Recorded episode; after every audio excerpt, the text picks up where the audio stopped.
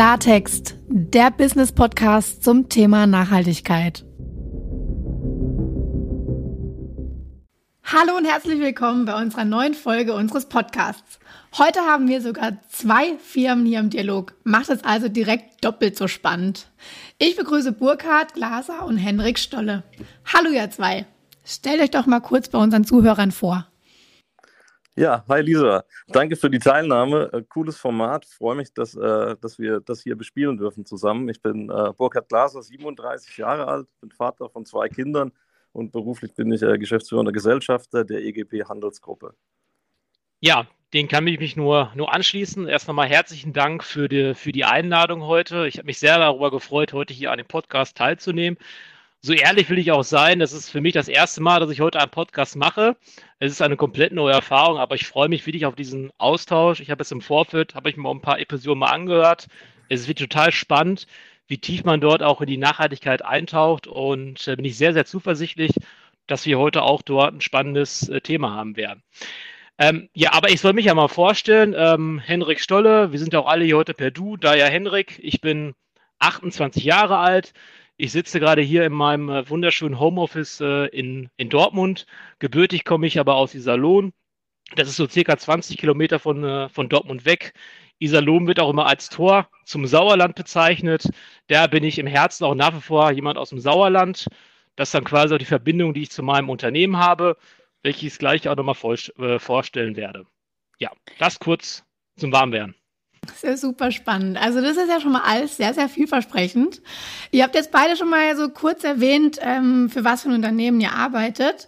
Deshalb würde ich nochmal sagen, für unsere Zuhörer, um Klarheit zu schaffen, wer heute in unserem Dialog welche Rolle inne hat, dass man euch auch immer zuordnen kann. Ich würde sagen, starten wir mal mit dir, Burkhard. Ja, alles klar, Lisa. Ähm, ja, ich arbeite für das Unternehmen EGP, es ist ein Handelskontor mit, dem, mit Sitz in Baden-Baden und wir handeln mit Papierprodukten. Vor ja, wenigen Wochen sind wir 20 Jahre alt geworden, also nicht mehr ganz so neu am Markt und äh, haben unsere Historie im Handel mit grafischem Rollenpapier.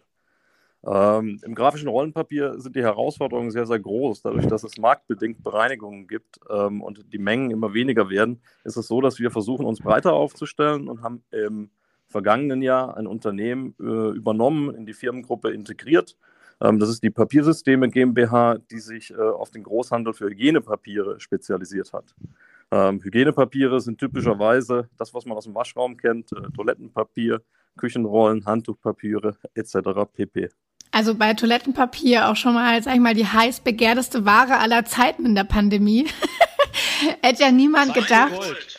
Ja, das weiße Gold. Ich will gar nicht wissen, wie viele Menschen heute noch ähm, teilweise Reste aufbrauchen von 2020. ja, das ist gut, dass es kein Mindesthaltbarkeitsdatum gibt in dem Bereich. ja, ja, ja. Schade eigentlich, oder? ja, stimmt. Aus Handelssicht sehr schade, das ist richtig. Nein. Super, danke dir äh, für die Erläuterung. Jetzt fehlst noch du, Henrik. Ja, klar, sehr, sehr gerne. Das war jetzt schon mal gerade ein, äh, guter, ein guter Übergang. Ähm, du hast ja gerade am Anfang schon erwähnt, äh, die Firma Wepa. Das ist die, für die ich äh, auch arbeite, mittlerweile auch seit, äh, seit gut, ja, seit fast drei Jahren. Also die Zeit, die verfliegt ja quasi unglaublich. Ähm, das große Geheimnis kann ich jetzt auch so lüften. Ähm, wir als WEPA, wir sind ein relativ großer Hersteller von, äh, von Hygienepapieren, unter anderem halt auch von, äh, von Toilettenpapieren.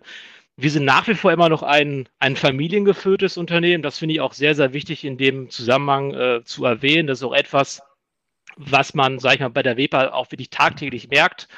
Obwohl wir eigentlich relativ groß sind, mit fast mehr als 4000 Mitarbeitern, europaweit 13 äh, Standorten, ist das familiäre etwas, was bei der WEPA nach wie vor immer noch extrem gelegt wird, äh, gelebt wird. Wenn man zum Beispiel mal auf unseren Parkplatz in Mischede in Arnsberg fährt, wo unser Headquarter ist, wird man sehen, dass dort sehr, sehr viele Autos sind mit einem HSK-Kennzeichen, was auch aussagt, dass viele Leute, die dort arbeiten, auch nach wie vor immer noch aus der Umgebung kommen, dort ihre Familie haben.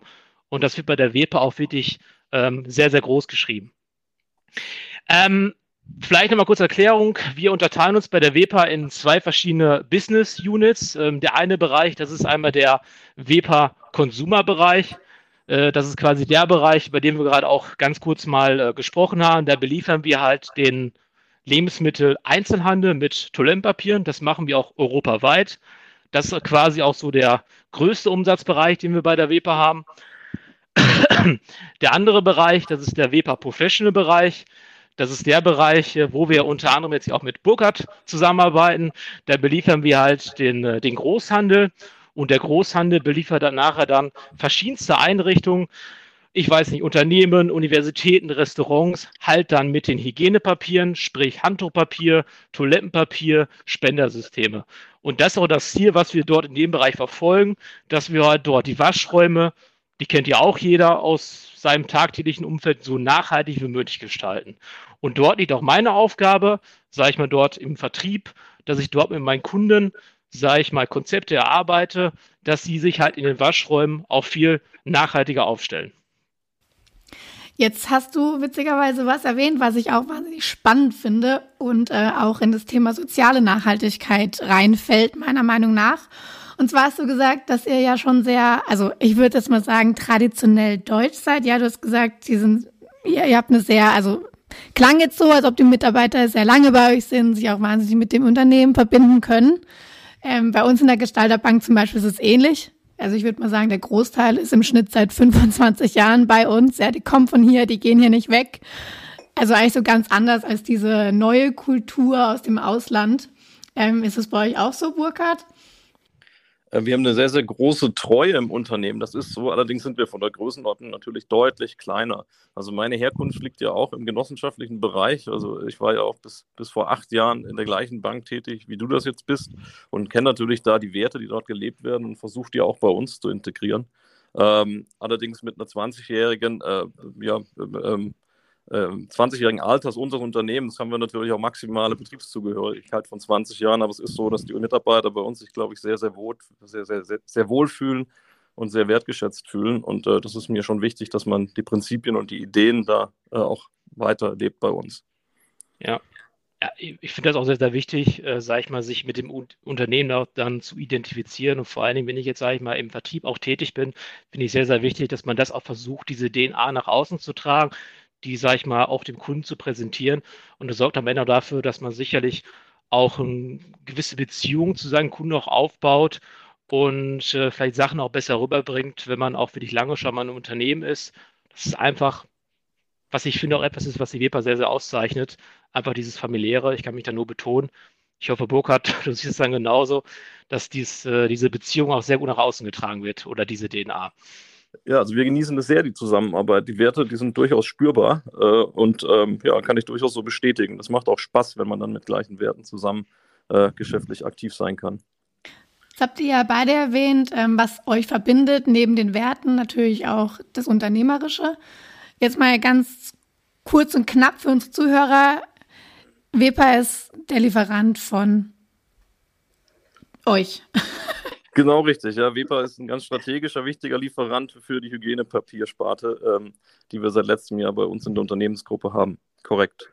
Okay, gut, dann habe ich das auch super zusammengefasst. genau, richtig.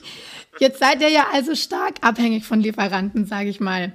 Wie ging, er, wie ging es an euch in der Pandemie und wie habt ihr gegebenenfalls eure Prozesse eventuell umgestellt, ähm, weil man ja immer wieder mitbekommen hat, was das für ein Chaos ist, wenn man so eine hohe Abhängigkeit von ja, nationalen, aber auch internationalen Lieferanten hat. Also habt ihr vorgebeugt, um eventuell irgendwann mal wieder so einem Chaos vorzubeugen? Also hattet ihr Lerneffekte? Ähm, ja, tatsächlich. Also wir hatten äh, gerade, du hast vorhin das Beispiel Toilettenpapier und den Hype aus dem März 2020 angesprochen. Ähm, da sind sämtliche Hygienepapiere in dem Bereich wirklich ausverkauft gewesen. Ja, umso wichtiger ist es jetzt. Wir haben leichte Tendenzen, dass es wieder in die gleiche Richtung geht, äh, insbesondere jetzt im ersten Quartal. Äh, und da ist es so, dass wir versuchen, einfach langfristig zu planen. Wir versuchen, einen Warenbestand aufzustocken, um eben entsprechend handlungsfähig und lieferfähig auch gegenüber unseren Kunden zu sein. Und am Ende des Tages ist es immer ganz relevant, äh, möglichst eng mit strategischen Lieferanten verzahnt zu sein und zusammenzuarbeiten und sich da eben zielführend auf mehreren Ebenen auszutauschen. Es geht dann so weit, dass man sogar mit den wesentlichen strategischen Lieferanten einen gemeinsamen Podcast macht. Ja, ja, ja, das kann ich jetzt, sag ich mal, aus, äh, aus Herstellersicht kann ich das jetzt auch nur ähm, so bestätigen. Ähm, wenn ich mich jetzt dran erinnere, wann war das jetzt? Das ist schon fast auch schon wieder zwei Jahre her. Unglaublich, wie schnell die Zeit echt wirklich vorbeigeht. Also das war wirklich eine sehr, sehr extreme Phase, wo auch sehr, sehr viel bei uns äh, bestellt wurde. Und wir haben auch, sage ich mal, einen gewissen Auftrag, dass wir auch alle irgendwie mit Toilettenpapier versorgen möchten. Und ähm, das war wirklich eine sehr, sehr extreme Zeit aber auch dann im Nachgang, wo, sag ich mal, alle sich auch mit Toilettenpapier gebunkert haben, dann kam man danach ja auch eine Phase, wo auch weniger abgesetzt wurde. Und das muss man natürlich dann auch dementsprechend berücksichtigen. Aber auch generell ist jetzt, sage ich mal, die ganze Situation, auch jetzt, sage ich mal, Hygienepapierbereich momentan auch sehr, sehr angespannt. Das ist auch kein Geheimnis. Dadurch, dass Rohstoffkosten halt steigen, dass Energiekosten halt steigen, ist es momentan halt eine sehr, sehr spannende Phase, in der wir uns momentan befinden und wo man nur hoffen kann, dass sich das alles so ein bisschen wieder beruhigt in der nächsten Zeit. Spürt ihr denn, wenn wir bei der Politik äh, angekommen sind, spürt ihr insgesamt den Druck aus der Politik oder aus der Regulatorik, was jetzt diese nachhaltige Transformation eures Geschäftsmodells angeht? Weil ihr, wie ihr schon gesagt habt, ihr handelt da jetzt ja schon eigentlich mit einer Ressource, ne? Papier, Hygienepapier hat wahrscheinlich auch, äh, ich sage mal, Abfall, nehme ich an ähm, zumindest wie, wie man es von sich selbst kennt. Aber wie geht ihr mit dieser Herausforderung um? Ja, also es gibt ja, sage ich mal, ähm, viele starke transformative und auch regulatorische Dynamiken, wirklich entlang der äh, gesamten Wertschöpfungskette. Um jetzt mal ein paar Beispiele zu nennen, es gibt da das hier das Lieferkettentransparenzgesetz, es gibt den CO2-Emissionshandel, es gibt das Fit for 55 Package der EU, es gibt das Verpackungsgesetz. Also sind da viele eine Reihe von Beispielen. Ähm, aber die werden von uns jetzt nicht unbedingt als Druck wahrgenommen, würde ich jetzt mal sagen, sondern sie dienen dazu, dass wir weiterhin den Anspruch haben, sage ich mal, Nachhaltigkeit auch aktiv mitzugestalten. Und wir sehen halt dort auch verschiedene neue Möglichkeiten, dass wir zum Beispiel unser Portfolio wieder erweitern, dass wir die Nachfrage bei Kunden auch erweitern und dass wir halt auch mehr Schwerpunkt zum Beispiel auf das Thema ähm, Recycling finden, äh, finden. Aber was halt sehr, sehr wichtig ist, das ist aber meine persönliche Meinung, ist man, dass man dort auch, sage ich mal, zwischen diesen ganzen Sachen eine richtige Balance findet und äh, dass man aber auch seine ökonomische Handlungsfähigkeit dabei nicht gefährdet. Und da muss man versuchen, halt diese Balance zwischen diesen beiden Sachen auch zu finden. Äh, ich schließe mich da an. Also am Ende ist es tatsächlich die, die wesentliche zentrale Fragestellung, die wir jetzt, die wir noch alle relativ jung jetzt sind im Podcast, in unserer Generation eigentlich auch beantworten müssen. Also die Frage ist ja, wie, wie man das gesellschaftliche Tun so verändert und das wirtschaftliche Verhalten dahingehend anpasst, dass man es irgendwie bewahrt, was man, was man übernommen hat. Ich finde es immer schwierig dann, weil es eigentlich keine sinnvolle Antwort darauf gibt. Gerade global, jetzt mit der aktuellen Situation in der Ukraine, gibt es ja wieder so viele Themen, die präsenter sind, äh, dass dann vielleicht das Thema der, der insgesamten nachhaltigen Transformation wieder in den Hintergrund rückt. Und das ist so ein Stück weit frustrierend. Also ich selber versuche im, im, im, privaten Bereich äh, Dinge zu tun, ja, mich einfach bewusst zu verhalten. Ich versuche möglichst, möglichst viel Bahn als Beispiel zu fahren, möglichst wenig Auto zu fahren, so ein ganz simples Beispiel und einfach so im kleinen Kreis, was man halt machen kann, Dinge zu verändern, die man selber in der Hand hat und einfach, einfach loszulegen und nicht auf die große, große globale Lösung und Antwortgebung der Politik oder der Aussichtsbehörden an irgendeiner Stelle zu warten. Ja, ja, ja, das bei mir im privaten Umfeld äh, definitiv auch so. Man schaut halt, okay, wo kann ich jetzt, sage ich mal, im privaten Umfeld auch einen gewissen Beitrag dazu leisten, dass sich etwas verändert, indem man schaut, okay, wie bewege ich mich jetzt, sage ich mal, auch mobil, muss ich das Auto jetzt nutzen, kann ich nicht mit dem Zug fahren oder wo kaufe ich meine Sachen ein, kann ich die Sachen auch nicht lokal vielleicht beim Bauern um die Ecke einkaufen. Das sind für die so Kleinigkeiten, wo aber auch jeder einen Beitrag zu leisten kann.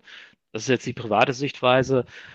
Und sage ich mal, im beruflichen Umfeld, da versuche ich dann auch mit Kunden, sage ich mal, gewissermaßen mit denen zu sprechen und, sage ich mal, dort auch etwas zu erreichen, wie die, sage ich mal, mit unseren Produkten vielleicht auch, sage ich mal, einen Beitrag dazu leisten können, um halt auch nachhaltiger zu sein. Ja. Wie machst du das, Lisa? Hast du Themen, wo du dich konkret mit befasst aktuell? Ja, viele Themen, zum Beispiel äh, der Podcast Klartext, in dem ihr gerade zu Gast seid. Nee, aber definitiv ein Thema, was mir allerdings nur äh, oftmals auffällt. Klar, wie ihr vorhin auch gesagt habt, durch diverse externe Umstände gerät dann die nachhaltige Bewegung oftmals bei vielen wieder so, so ins Unterbewusstsein. Ich meine, die Corona-Pandemie, bestes Beispiel, Maskenpflicht. Ja, ich will gar nicht wissen, was das für eine Abfallflut oder diese pa ähm, Plastikhandschuhe, die man dann eine Zeit lang auch für, ja, im Supermarkt oder so, ne, äh, getragen hat. Ich will gar nicht wissen, was das ausgelöst hat. Also es ist schwer. Äh, was mich interessieren würde, jetzt mit Blick auf das Unternehmerische. Ha, also du hast gerade gesagt, Henrik, du bist da auch mit Kunden im Austausch. Ähm, regen die euch auch zu, zu gewissen, sag ich mal, gewissen Produkten an? Also was ihr konkret tun könnt? Wie, wie tief ist da der Austausch? Ähm, ich sage mal, ich habe ja jetzt in meinem beruflichen Umfeld, ist es ja auch meine Aufgabe, wie ich es, sage ich mal, am Anfang gesagt habe, auch äh, Unternehmen jeglicher Größe, aber auch zum Beispiel jetzt Städte, Universitäten, also überall da, wo es halt Waschräume gibt, wo Handtuchpapier, Toilettenpapier anfällt, mit denen gewissermaßen zu versuchen, sage ich mal, dass die halt sage ich mal, ihr vorhandenes Sortiment, was sie haben, was ja sicherlich auch schon nachhaltig sein kann, aber noch nach einer besseren Lösung zu suchen, weil jeder Kunde hat quasi immer ein anderes Bedürfnis und dort versuchen wir halt auch in Gesprächen, dieses Bedürfnis, was der Kunde hat, auch zu befriedigen, mit dem Ziel halt, dass er halt am Ende durch eine Umstellung ähm, CO2 einspart, äh, Wasser einsparen kann, Energie einsparen kann, weil einfach vielleicht auch unser Produktionsprozess von dem Papier noch mal etwas deutlich nachhaltiger ist, was auch damit zu tun hat, das wäre auch nochmal eine, eine spannende Geschichte, worüber wir jetzt sprechen können, ist, dass äh, wir fast ja, 40 Produkte haben, die auch Cradle-to-Cradle zertifiziert sind. Ähm, ich weiß ja nicht, Lisa, ähm, soll ich das Thema nochmal intensiver erklären, was Cradle-to-Cradle ist, oder? Ja, also ich sag mal was, wie, wie ich Cradle-to-Cradle jetzt mal in Worte fassen würde und darfst mich gern korrigieren und dann um dein Praxisbeispiel, sag ich mal, ergänzen. Also für unsere Zuhörer, Cradle-to-Cradle wirklich ganzheitlich abzubilden, ist nicht einfach. Das wissen auch die Zuhörer, die sich damit schon beschäftigt haben oder es zumindest versucht haben umzusetzen. Cradle to Cradle ist ein Ansatz für eine durchgängige und konsequente Kreislaufwirtschaft, bei dem man sozusagen am Ende, es gibt eigentlich kein Ende, kein Abfall entsteht. Und jetzt mit Blick auf euren innovativen Prozess, also ich fände es wahnsinnig spannend, darüber mehr zu erfahren und ich kann mir auch vorstellen, dass die Zuhörer das interessiert einfach wie dieser Prozess bei euch abgelaufen ist, bis hin zur Zertifizierung und wie gesagt, ob es auch ein konkretes Produktbeispiel dafür gibt. Ja, genau. Das, ähm, das Thema Cradle to Cradle, ähm, Lisa, das hast äh, du ja gerade auch richtigerweise ähm, erläutert. Ziel ist halt ein geschlossener Materialkreislauf, ganz ohne Abfall. Und so sollen halt Produkte, Prozesse, Gebäude und sogar ganze Städte halt entstehen, die am Ende sicher für den Menschen sind, gesund für die Umwelt und äh, im besten Fall natürlich auch noch erfolgreich ähm, für, die, für die Wirtschaft. Ähm, Vertical ist halt daher ein grundlegender Ansatz für eine kontinuierliche und konsequente Kreislaufwirtschaft. Selber das Vertical Umweltzeichen ist halt international bekannt und akzeptiert. Ähm, vielleicht mal als, auch als Erklärung, wie das Ganze auch im Zertifizierungsprozess abläuft. Das Zertifikat wird halt in fünf Stufen von Basic bis äh, Platinum vergeben und um ausgezeichnet zu werden, muss ein Produkt halt genau definierte Mindestkriterien für ein Level in jeder der folgenden fünf Kategorien erfüllen. Kategorien sind zum Beispiel einmal Materialgesundheit, Wiederverwertbarkeit des Materials im technischen oder biologischen Kreislauf, Nutzung erneuerbarer Energien bei der Herstellung, verantwortungsvoller Umgang mit Wasser, aber auch die Social Fairness, also Einhaltung von Sozialstandards, spielt halt bei dem Thema Cradle to Cradle eine wirklich extrem ähm, wichtige Rolle. Und ich sag mal, das Thema Cradle to Cradle, wir haben dort halt bei der, bei der WEPA haben wir auch eine Produktgruppe, wie ich gerade ja auch schon mal erwähnt habe, insgesamt 40 Produkte, die damit zertifiziert sind. Das sind jetzt einmal ähm, Hygienepapiere, das sind einmal äh, Spendersysteme, also quasi Handtuchspender, wo das Papier reinkommt, Toilettenpapierspender. Ähm, also sehr, sehr vielseitig dort eingestellt. Ähm, und die Produktgruppe heißt am Ende halt Black Satino. Ähm, wahrscheinlich äh, hat auch noch keiner etwas von Black Satino gehört, würde ich mal behaupten. Lisa, hast du schon mal dieses Produkt gehört, oder hast du das schon irgendwo mal gesehen? Fragen wir mal so. Also ich habe es tatsächlich noch nicht gesehen Wobei ich aber auch zugeben muss, dass ich nicht so heftig auf die Namen schaue, wenn ich irgendwo mein Papier rausziehe. Ist, das ist aber wirklich auch mal, das ist jetzt gerade ein guter, guter Punkt, äh, den, du, den du bringst. Ähm, würde mich jetzt auch mal interessieren. Ich bin ja, sag ich mal, mittlerweile schon sehr in diesen ganzen Themen drin. Ich kann mich gar nicht mehr daran erinnern, wie ich so einen Waschraum wahrgenommen habe, als ich noch nicht für die WEPA gearbeitet habe. Ja. Aber wie, wie würdest du so einen Waschraum wahrnehmen, wenn du, sag ich mal, jetzt als Mitarbeiter oder auch als Gast, wo auch immer, in so einen Waschraum reingehst? Was ist etwas, was du als erstes so, wahr, so wahrnimmst? Würde mich mal interessieren. Ja, also witzigerweise ähnlich wie bei dir. Ich bin halt auch vorbelastet oder wie man es nennt. Ähm, ich habe mal bei Hans Grohe gearbeitet. und seitdem ist es immer das Erste, was ich gucke, woher sind die Waschbecken, woher ist der Wasserhahn. ich kann es gar nicht mehr anders scannen, egal was für ein Waschraum. Ja, und da kommt das Papier dann leider zu kurz, aber ich werde definitiv mal drauf achten. okay, super. Ja, das ist ja auch, sage ich mal, eins hier, was wir mit äh, Blake Satino ja auch verfolgen, ist, sage ich mal, dass man ähm, Mitarbeiter oder auch Gäste für das Thema Nachhaltigkeit tatsächlich auch sensibilisiert. Das heißt, wenn die in einen Waschraum reingehen, weil wenn man jetzt, sage ich mal, auf ein Cradle-to-Cradle-Papier jetzt umstellt, das ist jetzt etwas, was man, sage ich mal, als äh, Nutzer im ersten Moment nicht sieht, sondern dass wir halt in den Waschraum auch aktiv damit Werbung machen, zum Beispiel mit Schildern, mit Kommunikationsmitteln, dass jeder auch sieht, okay, ich befinde mich jetzt hier tatsächlich in einem ähm, nachhaltigen Waschraum. Und das gleiche gilt auch dann auch für die externe äh, Kommunikation von Unternehmen, dass man sagen kann, okay, wenn ihr zum Beispiel auf diese auf dieses Belegstatine-Produkt umstellt, da könnt ihr so viel CO2 einsparen, so viel Energie einsparen und so viel Wasser einsparen. Und diese Ersparnisse, die ich jetzt gerade erläutert habe, die basieren halt darauf, dass das Produkt halt unter anderem Credit-Credit zertifiziert ist und dass im Produktionsprozess halt dort halt deutlich weniger von verwendet wird. Und was halt auch nochmal sehr, sehr spannend ist, äh, Burkhardt bezeichnet das immer so, so schön immer als äh, Champions League bei äh, Blake Satino, wenn wir das umsetzen können, ist nämlich das Thema der Rückholung von gebrauchten Handtuchpapieren. Vielleicht mal äh, an dich mal die Frage, weißt du, was mit gebrauchten Handtuchpapier momentan passiert, wenn man sie, sag ich mal, sich die Hände trocken macht und dann wegwirft? Ja gut, man geht wohl davon aus, dass die dann von der Müllabfuhr abgeholt werden und dann eben zu Abfall, Abfall werden, ne? Ja, korrekt. Das ist, äh, das ist die richtige Antwort. Und das ist dann nicht Cradle to Cradle, das wäre dann Cradle to Grave. Nee, das hast du äh, ähm, richtig, richtig, äh, richtig erläutert. Ähm, es liegt einfach daran, dass so ein Handtuchpapier ist halt eine, eine nassfeste Papiersorte und laut äh, Umweltbundesamt soll das halt ganz normal äh, über den Restmüll entsorgt werden und quasi nicht im Altpapier landen. Und das ist auch etwas, was wir uns bei Blake Latino wirklich auch äh, als Aufgabe ja, vorgenommen haben, ist, dass wir halt mit unseren Endkunden tatsächlich direkte äh, Kreisläufe schließen möchten. Das heißt, dass wir halt bei unseren Endkunden das gebrauchte Handpapier einsammeln wollen.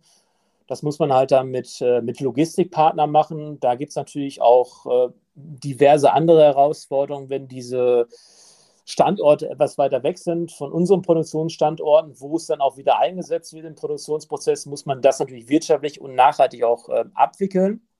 Aber dort haben wir uns das ganz klar als Ziel gesetzt, dass wir halt äh, diese, diesen Service halt irgendwann auch mal unseren Kunden überall anbieten möchten.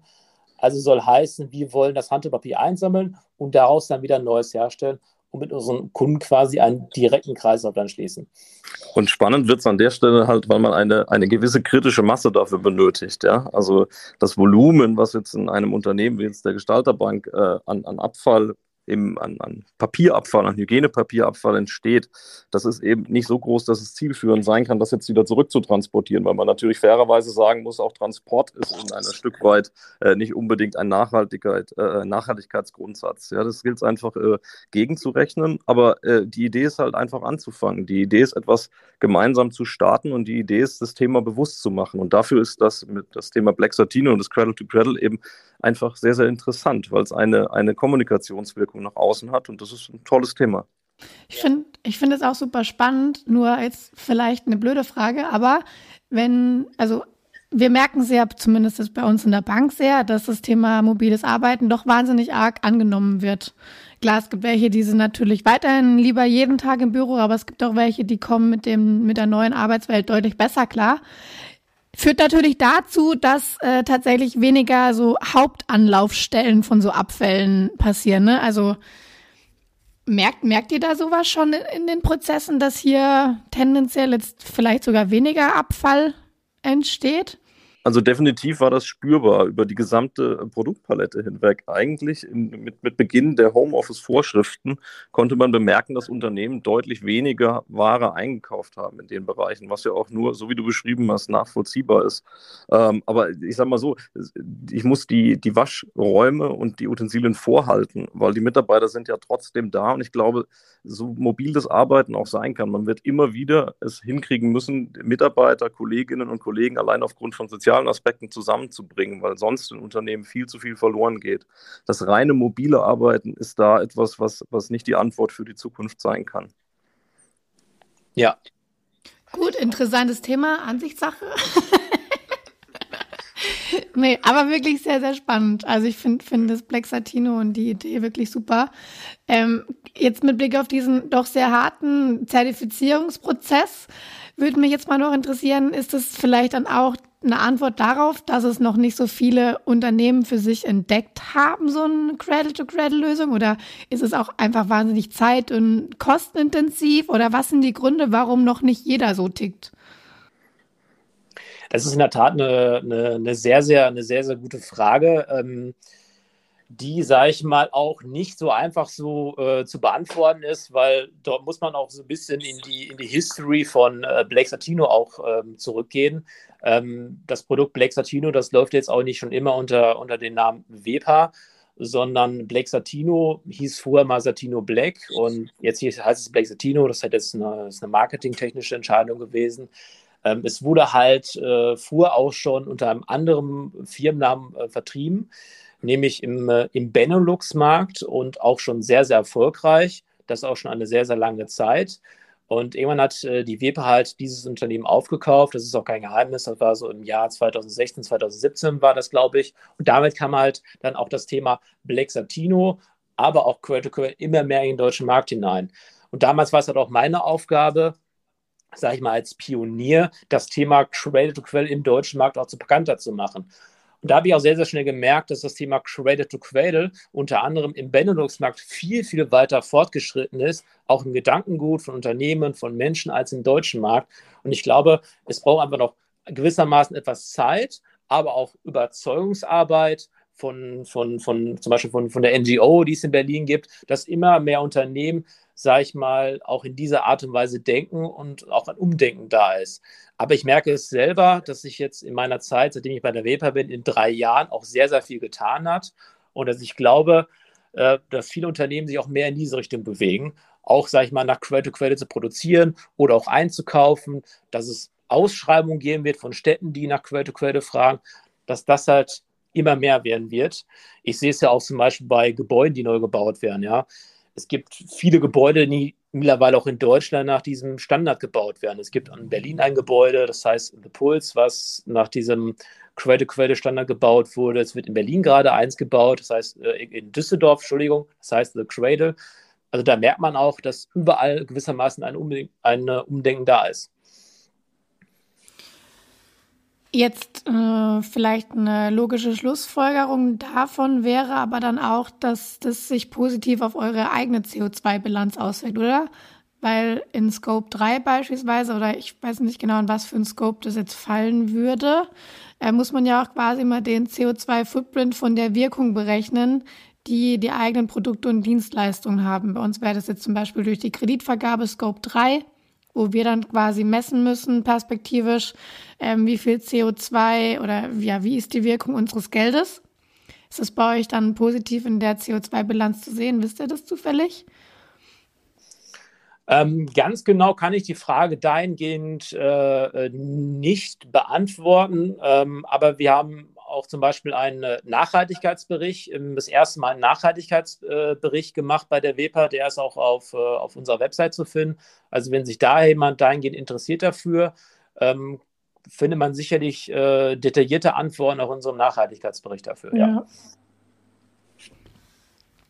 Was ja auch sehr interessant ist, ähm, wo wir jetzt beim Thema Verantwortung sind und Cradle to Cradle und ähm, ihr habt ja auch schon gesagt, wie, wie ihr jetzt von der Politik, sage ich mal, hier zumindest getrieben werdet. Ähm, die Banken, die haben ja auch eine wahnsinnige Verantwortung zugespielt bekommen und uns interessiert es natürlich so in so einem Austausch auch immer sehr, wie denn eigentlich die Wirtschaft darüber denkt, weil die Banken haben die Verantwortung zugespielt bekommen, die nachhaltige Transformation der Wirtschaft zu befähigen. Jetzt stehen natürlich viele Banken da und denken sich so, ja, wie genau soll denn das jetzt funktionieren?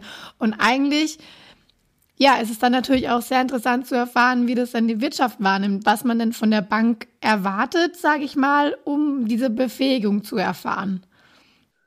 Ja, es ist eine spannende, eine spannende Frage, was der Beitrag einer Bank auch in Zukunft sein kann. Also nach meinem Dafürhalten ist es so, dass sich das Selbstverständnis einer Bank schon verändert hat, aber auch noch weiter verändern muss. Also es muss weg von dem, äh, von, von dem Prinzip der reinen Geldanlage und Geld verleihen hin zu einer Unterstützungsleistung für zentrale Fragestellungen. Gerade vor dem Hintergrund der Digitalisierung sind so viele Themen, was Geldanlage und, und Kreditgeschäft angeht, so, so standardisiert und so einfach in der Prozessstruktur zu lösen, dass das nicht mehr wirklich eine individuelle Bankleistung rechtfertigt. Von daher müsst ihr euch nach vorne entwickeln und tut das aber auch. Also gerade der Podcast, den wir jetzt machen und gerade das, der, das Auftreten der Gestalterbank an sich mit ganz, ganz vielen Projekten, die in die Richtung geht, ist eigentlich das, was zeigt, es ist eine moderne Bank. Ähm, ich finde es sehr spannend, dass ich das begleiten darf, dass ich das mitsehen, mit, miterleben darf, auch dieser Veränderungsprozess. Und das ist auch genau das, was es einfordert. Irgendwann kann es vielleicht mal in Handel kommen von, von, von, von CO2-Zertifikaten, solche Themen von gemeinsamen Unternehmen. Äh, Einkaufsgemeinschaften über die Genossenschaft äh, zu strukturieren. Das sind alles Themen, die man vielleicht wieder gestalten kann. Ähm, das ist so meine, meine Vorstellung davon, wie sich eine Bank, insbesondere eine Genossenschaftsbank, ähm, in Zukunft verhalten dürfte und sollte. Spannend, danke für deine Meinung. Hendrik, hast du auch eine? ich habe auch eine Meinung. Also ich denke mal, in den Themen ist der Burkhardt wahrscheinlich noch etwas äh, tiefer drin, äh, als ich es bin. Daher kann ich, äh, was Burkhardt äh, so gesagt hat, wirklich äh, nur, nur so bestätigen.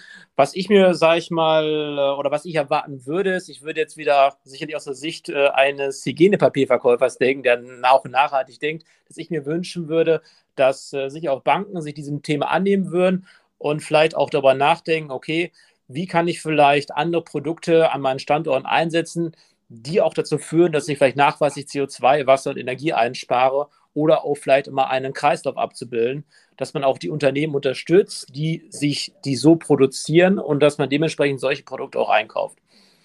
Mhm. Ja, auch dir danke.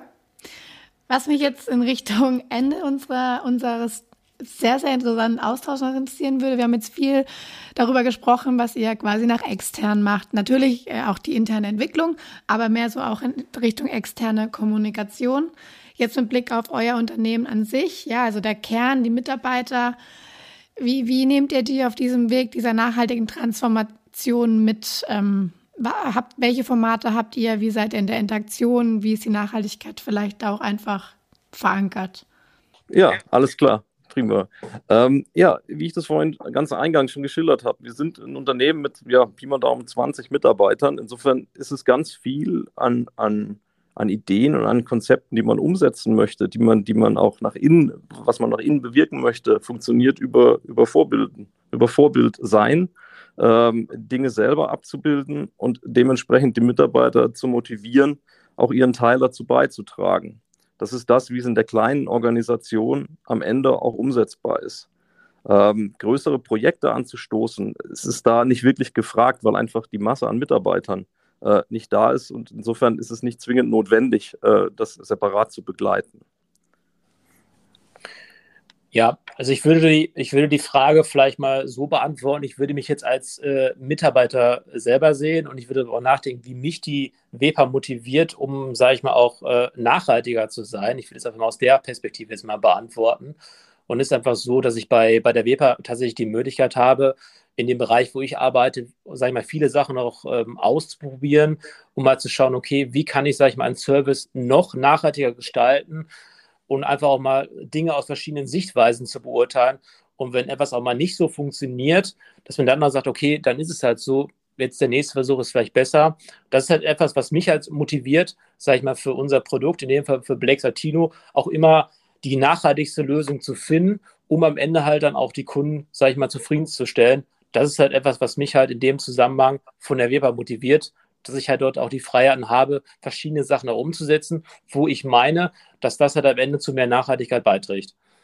Ja, super. Danke. Das war jetzt auch eine spannende Perspektive. Wir haben meistens quasi mal die Geschäftsführer hier, die erzählen es halt, wie es kommuniziert wird, aber eigentlich umso besser, wenn man auch mal jemanden dabei hat, der einfach erzählt, wie es auch wirklich ankommt. Das ist ja auch manchmal ganz anders, als sich jemand vorstellt. So ist die Frage vielleicht besser zu beantworten. Ja. Jetzt habt ihr natürlich noch die Chance, unseren Zuhörern was mit auf den Weg zu geben. Und ich würde jetzt einfach sagen, Bühne frei und wir starten wieder mit B wie Burkhardt, weil er ist im Alphabet. Ja, perfekt. Vielen lieben Dank. Ähm, ja, ein Thema, was mir noch am Herzen liegt, ist eigentlich so ein bisschen eine Kombination zu machen aus den, aus den gemeinsamen Werten, die wir haben. Ähm, also ich möchte das, das, Thema Cradle to Cradle und den Rücktransport hier nochmal erwähnen. Wir haben immer das Problem, dass man eine, eine kritische Masse braucht, um Rücktransporte sinnvoll ökologisch äh, umsetzen zu können. Äh, einzelne Unternehmen ist, ist da sehr, sehr schwierig, dieses, dieses Volumen zu erreichen. Und da, da kommt mir wieder der genossenschaftliche Grundgedanke in den Sinn. Also das Thema gemeinsam mehr erreichen, könnte man doch genau auch hier spielen. Und wenn man das nochmal zurücknimmt zu der Frage, was, was die Leistung einer Bank in Zukunft sein kann, dann wäre das vielleicht eins davon, indem wir hingehen, Mensch, lass uns ein Projekt starten heute mit dem Podcast, lass uns das gemeinsam weiterverfolgen, indem wir sagen, über die Firmenkundenstruktur, über Unternehmen im, im, in eurem Geschäftsgebiet, einfach, einfach eine Gruppe zusammenzustellen, die in Summe von dem Volumen so interessant ist, dass man, dass man das Thema Black Satino und das Thema des Rücktransports sinnvoll beantworten kann. Das wäre eigentlich etwas, was ich gerne, was ich gerne starten würde, was ich gerne auch den Ball dir, Lisa, und dir, Hendrik, zuspielen würde und wir uns bitte im Dreieck da äh, den Ball, den Ball auch in Zukunft wieder, wieder zuwerfen, einfach kontrollieren, wie gehen wir denn vorwärts und was können wir gemeinsam umsetzen. Und grundsätzlich, äh, klar, bei Themen dazu äh, freue ich mich über jede Kontaktaufnahme. Äh, wir stehen mit der EGP-Gruppe, mit Papiersystemen gemeinsam mit Weber und mit Henrik äh, gerne logischerweise zur Verfügung, um dann auch im konkreten Fall äh, Umsetzbarkeit und, und sinnvolle Lösungen zu erarbeiten. Ja, ja kann ich, ähm, was äh, Burkhard gesagt hat, finde ich, äh, finde ich äh, komplett richtig. Wir haben ja die Herausforderung am Anfang auch, äh, oder beziehungsweise ich habe es ja auch klar formuliert, dass wir diese Herausforderung haben mit der kritischen Menge, mit dem Rücktransport. Das ist einfach jetzt, zum Beispiel jetzt, wenn wir von Baden-Württemberg sprechen, dass das einfach etwas schwieriger ist, weil man dort halt auf eine gewisse Menge kommen muss, damit sich halt diese, diese ganze Geschichte wirklich auch lohnt, damit es wirtschaftlich ist und es nachhaltig ist. Und je mehr Unternehmen man hat, sage ich mal, in einem gewissen Umkreis, desto nachhaltiger wird die ganze Geschichte und desto bekannter wird es auch. Also wenn sich da etwas finden würde, wo wir dort irgendwie zusammenfinden, dann würden wir uns als Weber natürlich auch sehr, sehr darüber freuen, um halt auch unsere nachhaltige Philosophie, die wir mit Blake Satino haben, auch weiter im deutschen Markt bekannter zu machen, aber auch um das Thema to Credit vielleicht im deutschen Markt nochmal etwas nach vorne zu treiben und bekannter zu machen, um vielleicht auch andere Unternehmen nachher dazu bewegen, sich, sage ich mal, so aufzustellen. Ja, dann danke für eure Worte, Henrik und Burkhard. Ich danke euch wirklich für diese tollen und spannenden Einblicke in eure Unternehmen. Mir hat es wahnsinnig viel Spaß gemacht. Ich wusste jetzt auch zu Beginn gar nicht so, was mich heute wieder alles erwartet. Ich finde auch diese Podcast-Formate so spannend jedes Mal. Ähm, von dem aus sage ich von meiner aus, Seite aus äh, danke und bis bald. Ja, vielen Dank für die Teilnahme. Hat super viel Spaß gemacht und bis bald. Ja, vielen, vielen Dank. Hat echt Spaß gemacht. Dankeschön.